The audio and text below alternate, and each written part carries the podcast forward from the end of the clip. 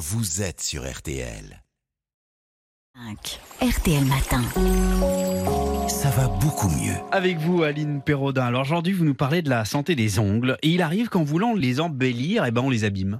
Et oui, paradoxalement, des ongles vernis et apparemment hyper soignés ben, peuvent être abîmés et fragilisés. Certaines manucures sont agressives, elles peuvent être source de traumatisme pour les ongles et comporter des risques pour la santé.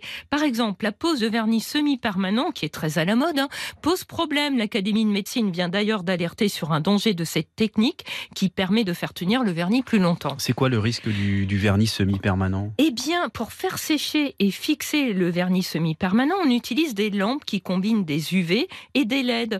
Or, les UVA qu'ils émettent pénètrent profondément dans la peau et favorisent les cancers cutanés.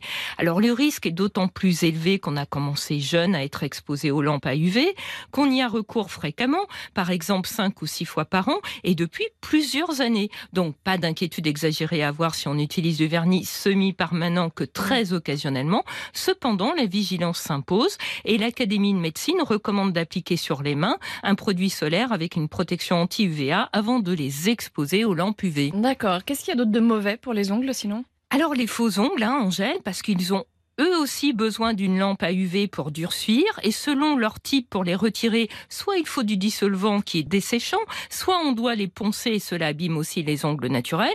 Même la manucure classique hein, n'est pas forcément respectueuse des ongles en raison des produits utilisés ou des soins inadaptés par exemple. Eh Il n'est vraiment pas bon de repousser les cuticules avec un bâtonnet ou pire Ah de bon? les couper. Ah, ça, je le vois tout le temps, ça. Ah oui, parce Faut que ces faire. petites peaux, ben, ça empêche vraiment le passage de microbes et ça protège les ongles des infections. Vous parliez de produits qui peuvent ne, ne pas être bons pour les ongles. Qu'en est-il des vernis? Alors les vernis, hein, il y en a plein, toutes sortes, ils ont une composition euh, variable, ils peuvent contenir des substances allergisantes ou suspectés être des perturbateurs endocriniens. Mm. Alors il est pour cette raison, hein, il est préférable d'opter pour les vernis avec la mention X-free. Par exemple, 7 free ou 8 free, le chiffre devant free correspond au nombre de substances toxiques qui ne sont pas contenues dans le produit. Plus le chiffre est élevé, plus de substances ont été retirées par rapport à la composition classique d'un vernis. Ça peut aller jusqu'à 14 free.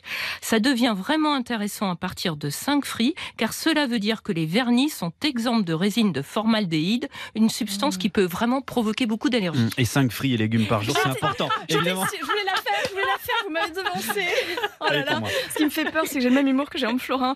Bon, euh, est-ce qu'on doit mettre du vernis tous les jours ou pas? C'est bon ou pas? Eh bien non, en fait, c'est mieux de faire des pauses. hein. Ouais. Par exemple, on met du vernis 5 jours, on fait une pause de jours. Pendant ce temps, on en profite pour hydrater l'ongle et surtout les cuticules avec une huile végétale.